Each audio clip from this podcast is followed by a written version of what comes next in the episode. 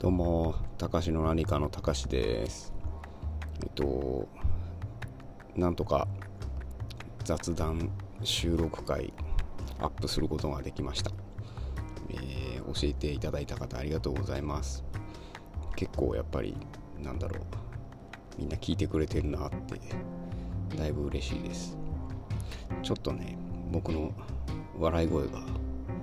うるさいなとは思いながら少しだけ圧縮はかけて出してみました。えっといつもの感じが結構ボソボソ喋ってるんで音量上げている方にはうるさいかなと思うんです。申し訳ないですね。でですね今日はですねえっとディスコードの方で、えー、お題をいただいたというかそんなお話があったのでえー、子供の頃の話をしたいなと思ってます、えー、僕がですね生まれたのが茨城県の、えー、田舎ですね。本当にあの何て言うんだ集落っていう言葉が出てくる感じのもうだだっ広い畑とか田んぼの中にですね何軒ぐらいだろう？30軒ぐらいのうちがこうわさっと集まってる集落があってで、まあ、その集落のエリアから出ると、えー、川畑田んぼっていう何ていうんですかねもうザ関東平野っていうとこで育ちました。でその、まあ、田んぼとか畑っていうのが多分普通に空港2つぐらい作れるんじゃないかっていうぐらい見渡す限りですね。なのでまあ割と田舎の子っぽく奔放に暮らしていましたね。今考えると結構いい環境だったなと思うんですよね。まあやっぱまあ車はそんなに多くないしみんな顔見知りというかえっとほぼほぼ親戚なんですよ。家の周りのその他の人の家っていうのが。みんな同じ名字で。僕の名字少し珍しいらしいんですけど全員全員っていうかえ何軒ぐらいだろう。その集落の中の10軒ぐらいが同じ名字で全部親戚でしたね。なのでそうその島根の話をした時にその深井さんがあの屋号がつくっていう話をしててあの古典ラジオの深井さんですね。確かにあのうちにも屋号ありました。あの上の家とかあの上って書いて上の家とか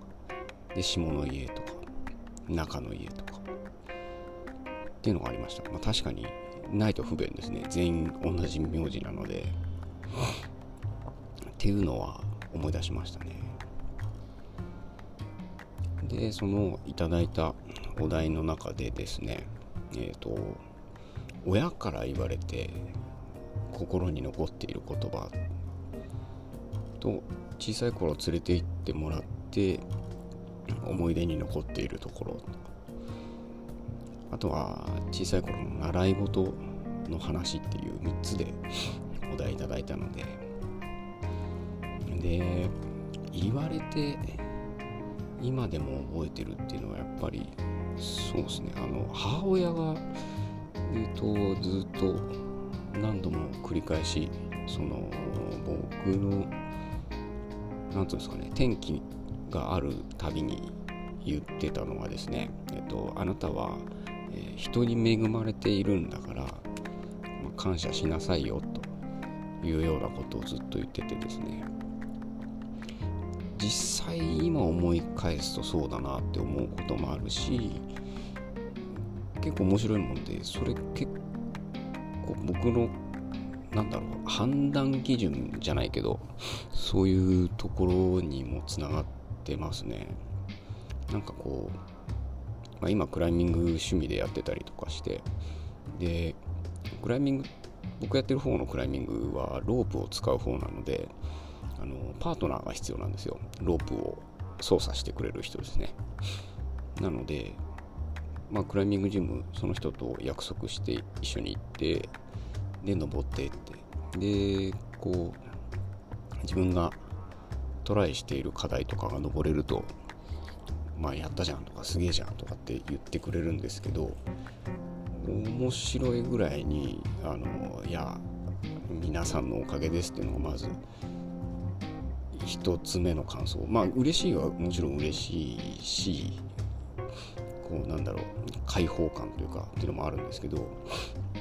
下にこうロープで下ろしてもらってやっぱり一番最初に思うのはそれですね。なんかすげえいいこと言ってんなっていう感じはあるんですけどこうなんかだからこそそのそういう関係性の人たちの中にいたいなっていうのは強く思いますね。そうじゃない人ももちろんたくさんいるんで。なのでなんかこう「おかげさまです」を言い合える関係ってすごい嬉しいしありがたいなと思ってます。ですね。人に恵まれている。これは何だろうな。結構みんなも思ってる人も少なからずいると思うんでかなり僕は大事にしている考えですね。次がですねえっとこうどこかに連れて行ってもらった思い出なんですけどえっと全然重い話でも何でもなくえっと僕が、えー、母子家庭なのであんまりないんですよね連れてってもらった思い出っていうのが。多分、まあ、ちっちゃい頃はいっぱいいろいろ連れてってもらったんでしょうけどあんま覚えてないんですよね。なんか旅行行ったっていうのはあるけどこう細かくこういうところに行ってこういう思い出があってっていうのがこうすっぽり抜けてる感じはありますね。なんで連れて行ってもらった思い出はあんまりないです。むしろこう大人になってから自分でいろいろ行った思い出っていうのはもちろんたくさんありますね。なんかそれでこう上書きされた感じはあります。そうナズグルさんとお話しした回でも喋ってたんですけど、まあ、バイク屋やったりアメ車が好きだったりとかっていうのがあってあとまあスノーボード行ったりとかっていうのでもう大体週末はずっといなかったですね。なんなら土日帰ってこないのは当たり前ぐらいで。そう金曜日の夜出て日曜日の夜中に帰ってくるとかっていう感じで連れてってもらったことよりも自分で行ったことの方が思い出になってるなと思います。で次がですね習い事の思い出なんですけどなんだろうな結構ね秋っぽかったみたいで習い事じゃないかもしれないですけどあの少年野球をちょっとやってみたりあの町の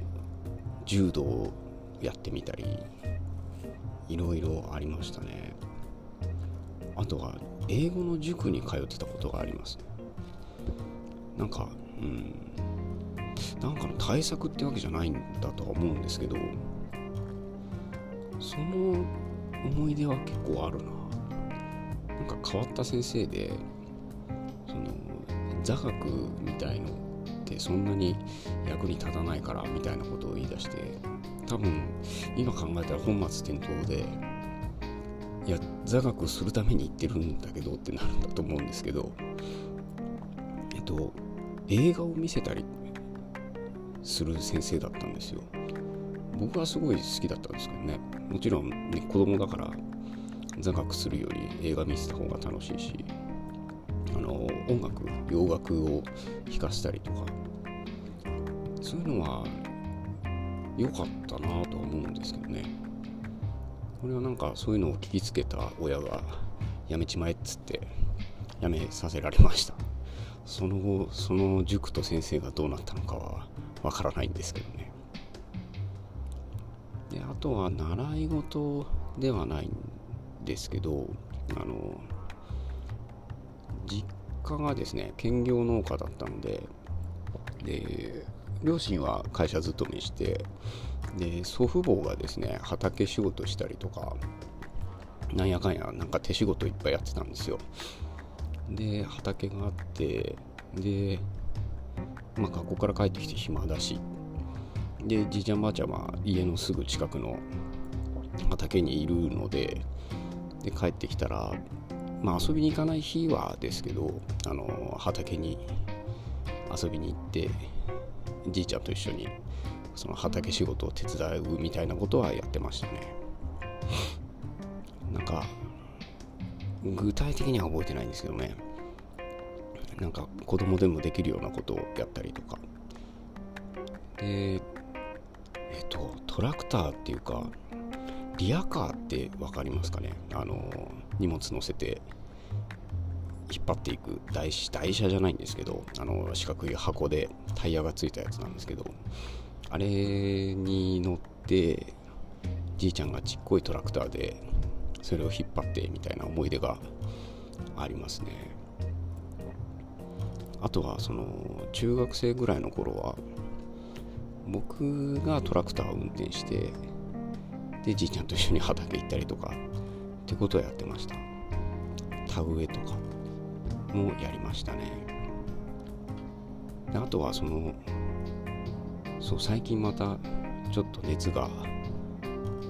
復活しつつあってあの刃物の研ぎ方を教えてくれたんですよ。で農作業なんでもちろんやっぱあの釜使ったりとかあとはクワも多分研いでたかな。であとナタとか。でおじいちゃんもともと戦争行ってたのでその時に使ってた、えーと、ナイフとかもうその時も研ぎながら使ってましたね。で子供の時に見ててもあこれずっと使ってんだなっていうのが分かるぐらいもうボロボロではないんですけど多分元の刃よりも多分半分ぐらいの長さとか大きさになっちゃってるナイフをずっと研いで使ってましたね。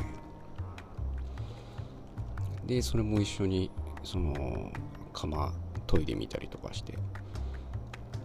それが結構面白かったんですよね。で自分で研いだ釜で草刈りとか。そうですね。家の裏庭に生えてたなんかまあまあでかく育つんですよね。あのセイタカ泡立ち草みたいなやつとか。でこうそういうの切って遊んだりとか。今考えるとまあまあ危ねえ子供だなと思うんですけど。っていうのがかなり思い出深いですね。でまたそのおふくろ方の方のおじいちゃんっていうのも職人さんだったので結構いろいろ教えてもらいました。料理が好きなおじいちゃんで。で一式和包丁のセット自分で持ってたりとかして。でそっちのじいちゃんには、えー、と天然の仕上げ砥石をもらったりしてそれは今でも使ってますね。調べたらめちゃくちゃ高くて買えない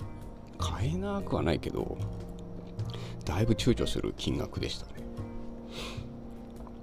なのでそういう思い出が結構多いですね。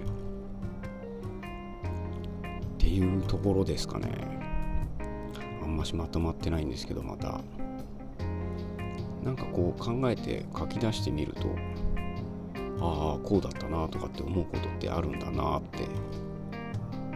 いう感想ですね。なんかこれと一緒に僕だけじゃなくて他のこのポッドキャストを聞いてくださってる方もそういう話とか僕も聞いてみたいですね。なかなか面白いです。まあ多少嫌なことを思い出したりすることもあるかもしれませんけど。そうですね。なんか思考の整理がつくような気がします。っていうところです。最近ねあんまりなんかこう愚痴っぽいポッドキャスト多くてもう自分でもちょっと、うん、どうしようかなとか思ったりしたんですけどね。なんかこうポジティブなというか、まあ、聞く人が不快じゃない話をしたいなってをちょっとずつこう思ってますね。一人語りなんてねあんまりこう面白いとかっていうことにはならないとは思うんですけどこうそれなりに自分がこうポジティブになれる話っていうのをしていきたいなって今日は思いました。それでは今日はこの辺でまたバイバーイ。